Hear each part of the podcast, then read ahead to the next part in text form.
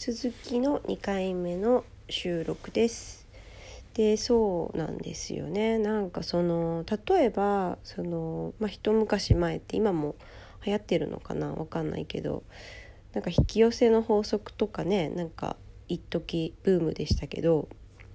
なんかああいうのもなんとなくこうまあ仕組みはまあ何て言うんですかね分かってたんですけど。なんか今回こう自分で実験してこう自分のエネルギーをこう使いながらこう実際にこうまあゲーム感覚でやってみたらなんかこれのコツは多分そうなんですよね。なんかこうちょっとゲームっぽい感じでやるのがちょうどいいんだと思うんですよね。なんかこうすごいなんかこう必死にやっちゃうとなんかその周波数って結構もう重たいのででこうよくねその引き寄せとかまあ皆さん知ってる方もいるし知らない方もいるかな分かんないけどあの、まあ、引き寄せの法則って大体そのよく言われてるのが、まあ、自分がそのワクワクすることをやりなさいっていうことをよく言うんですけどなんでワクワクしてすることをするのかっていうのを、まあ、説明してる人もいるしなんかそういうのしてなくてただ単にワクワクしたことをワクワクすることをやったらいいよみたいな感じでなんかやみくもにみんなこうやワクワクすることをすればいいんだってこうトライをして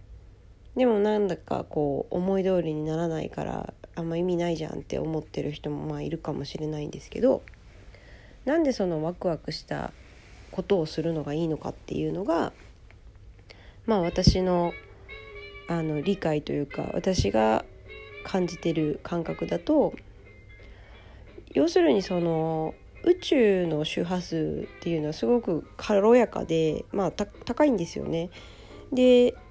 基本的に宇宙はあの平等誰にでも平等にあのエネルギーを注いでくれるので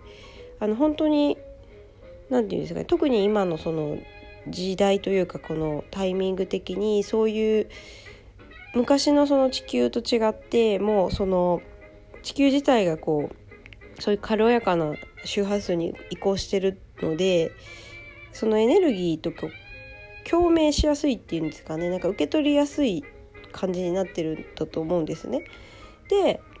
なんか私たちの人間は結構基本的に周波数がまあ荒くて荒いって言っていいのかな、まあ、重い？重い低いか、まあ、高い低いでいい悪いはないんですけど全然宇宙的に見ると。まあちょっと説明する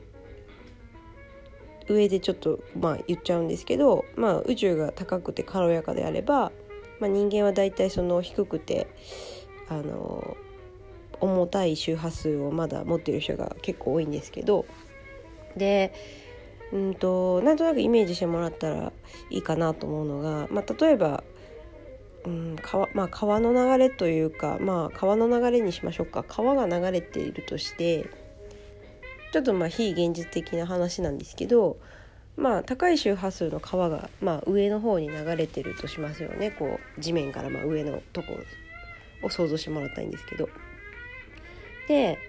まあ、私たちの人間の周波数がちょっとそれより下の方に、まあ、ちょっとその間が間隔が空いてる感じで下の方に人間のその周波数の川みたいなのがエネルギーの流れがあるとするでしょ？でその私たちが何かこう宇宙にリクエストすると、まあ、宇宙は全然全て答えてくれるんですよね良くも悪くも言ったことを全部返してくれるのでまあでもそれもまあ私たちのそのマインドっていうか、うんと、頭の中頭？頭じゃないな。うんと何て言ったらいいのかな。思考思考というかうんと全部私たちがこう出してるものが全部返ってくるだけだし作ってるのはもう私たち一人一人の意思意思というか意図っていうかが、まあ、作ってるんですけど、まあ、ちょっとそれを話し出すと長くなっちゃうので、まあ、それをちょっと置いておきますがでで、まあ、上の方に流れてるエネルギーの流れの中にはものすごいその無制限な、あの豊かさっていうエネルギーがもう絶え間なく流れ続けてるんですよね。でそこの川の中にこう川というか流れの中に入れたら勝手にもう流れてくるのででリクエストすとリクエストしたものがもう全部こうくれるのでそこに行けばパッとその週その時差も短くてポンってリクエストしたらこうポンって帰ってくるんですよねまあアマゾンでクリックしてオーダーしたのが届くぐらいな感じなんですよねだから注文したからもう届きましたみたいな。でそのワクワクするのが何で必要かっていうとその私たちってこう結構そのネガティブというか、まあ、重たい周波数を発する思考の癖がすごい強いと思うんですよね。なんかこう未来をこう心配したりとかなんか不安になったりとかなんかそういうプログラミングをされてる人がすごく多くて、まあ、ほとんどの人がそういうふうにされてるんですけどで結局その重たいその周波数のままだからあの上の流れのとこに行かないんですよね普通にしてると。でもあのその、まあ、ワクワクというより正しく言うと自分の魂というかハートが望むもの限定ですけどに対してこうエネルギーを注いでる時っていうのはあのものすごくその宇宙の周波数に限りなく近づくんだと私は思うんですね。そのハートがっていうのはもう魂の望みに関してエネルギーを注ぐっていう時に限定するのでそのなんか状態になるとその私たちの周波数がものすごく軽やかに上がっていくというかまあそっちの上の周波数の方に共鳴しやすくなるだと私は思うんですけどでその状態になるとあの宇宙がこういくらでもサポートをこういつでもオファーしてるのをなんかもうキャッチしやすくなるんですよねそんなサポートの流れの中に自分が入っていくから。ででもなんかワクワクすることしてるけどそんなうまくいかないよっていう体験のある人っていうのはきっと個の原因は本当に魂の、まあ、願いとかハートの声じゃなくてまあなんかこう社会的に刷り込まれてるとか、まあ、他人軸で感じてるワクワクすることみたいなのを選んでそこにエネルギーを費やしているかもしくは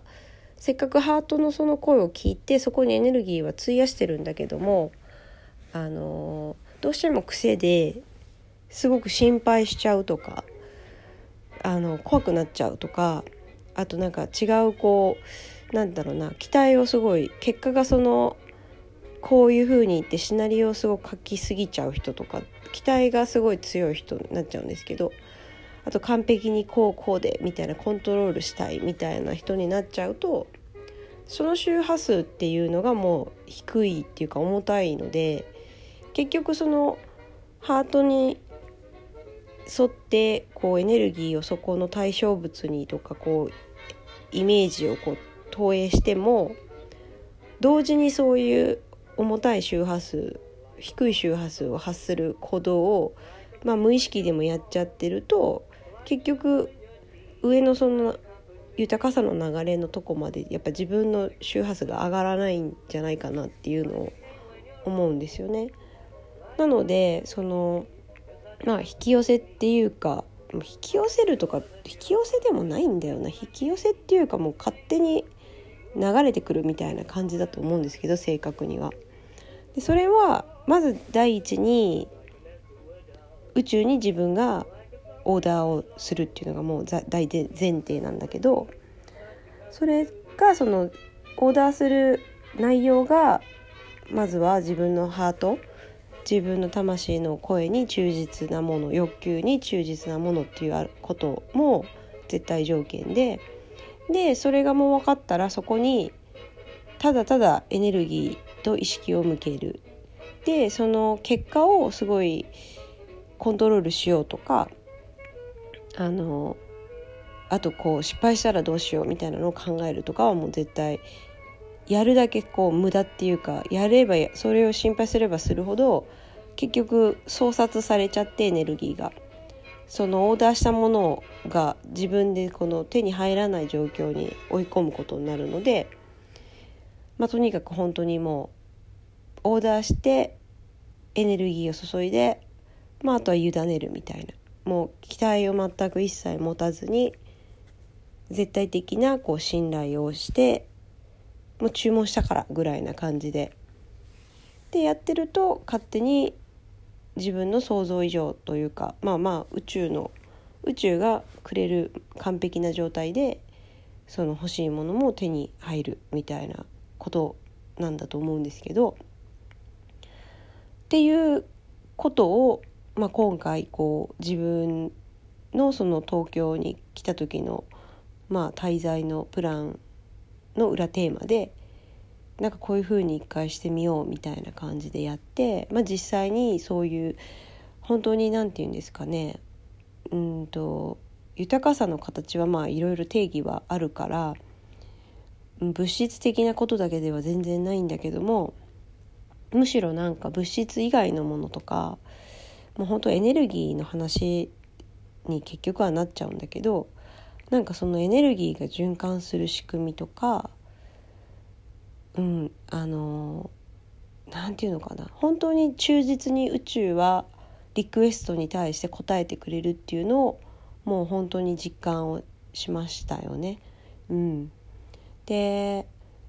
結局本当に宇宙は忠実なんですよね。あの自分がそのなんだろうな